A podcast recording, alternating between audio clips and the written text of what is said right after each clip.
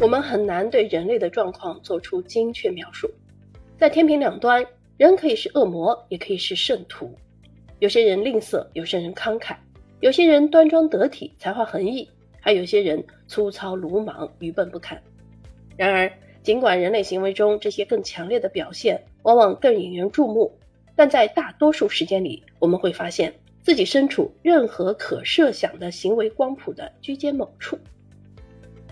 正是在人类经验的这片灰色模糊地带，欺诈盛行，假货猖獗，道德上可疑的事件形成了一个巨大的沼泽。其原因倒也稀松平常，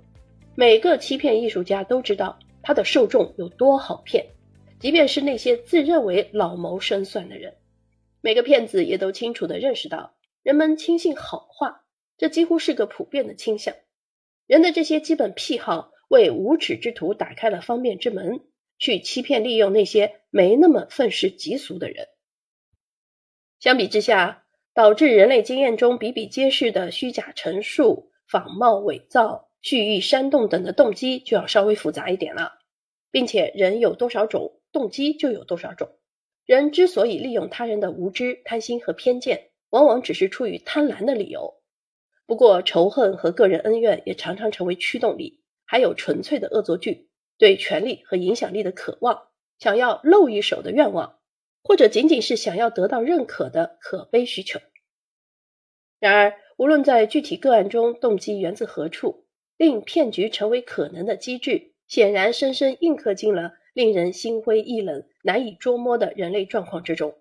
只要人类和语言存在，欺骗和谎言就存在。欺骗艺术家和受骗的人，轻信者和愉快盘剥他们的人，也都存在。尽管人之轻信易骗是恒常的，但它的表现方式却随着每一代人的恐惧、报复以及世界观的不同而千差万别。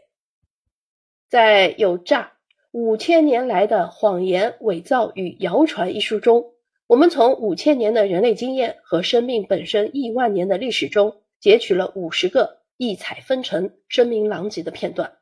我们尽量把每个故事讲得简短。因此，在书后提供了进一步阅读的书单，上网浏览也能获取有用的信息。但你得时刻提醒自己，网上信息的真确性可没人给你打包票。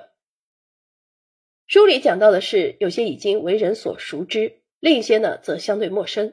有些是涉及故意歪曲事实，另一些事则更多反映了受到误导的流俗偏见，还有些是揭示了人类精神的麻木。和刻薄可以堕落到何种深度，而另一些事则增进了人类满足的总量。不过，纵观以上种种，他们揭示出了人类经验中两个相互矛盾的方面：一方面是人性的恒常不变，从人类第一次动笔记录下自己的想法、感受和经验到现在为止，我们这个物种显然在总体上没有丝毫变化。相较而言，另一方面则是历史长河川流不息，时移世易。我们的偏好和信念，以及作为一个社会，我们有备而待的谎言，时刻都在变化。本书的作者尽量克制自己，不拿五十个片段中的任何一个去附和某种更宏大的历史观或历史叙事，希望这一做法是明智的。毕竟人类经验在这件事上过于任性，但作者也确实觉得每个故事都讲了点什么，而且并不是所有的欺骗都应受到谴责。实际上，有些骗子还真的挺亲切友好的。于是，作者在书里埋了小彩蛋，看你能不能找到他。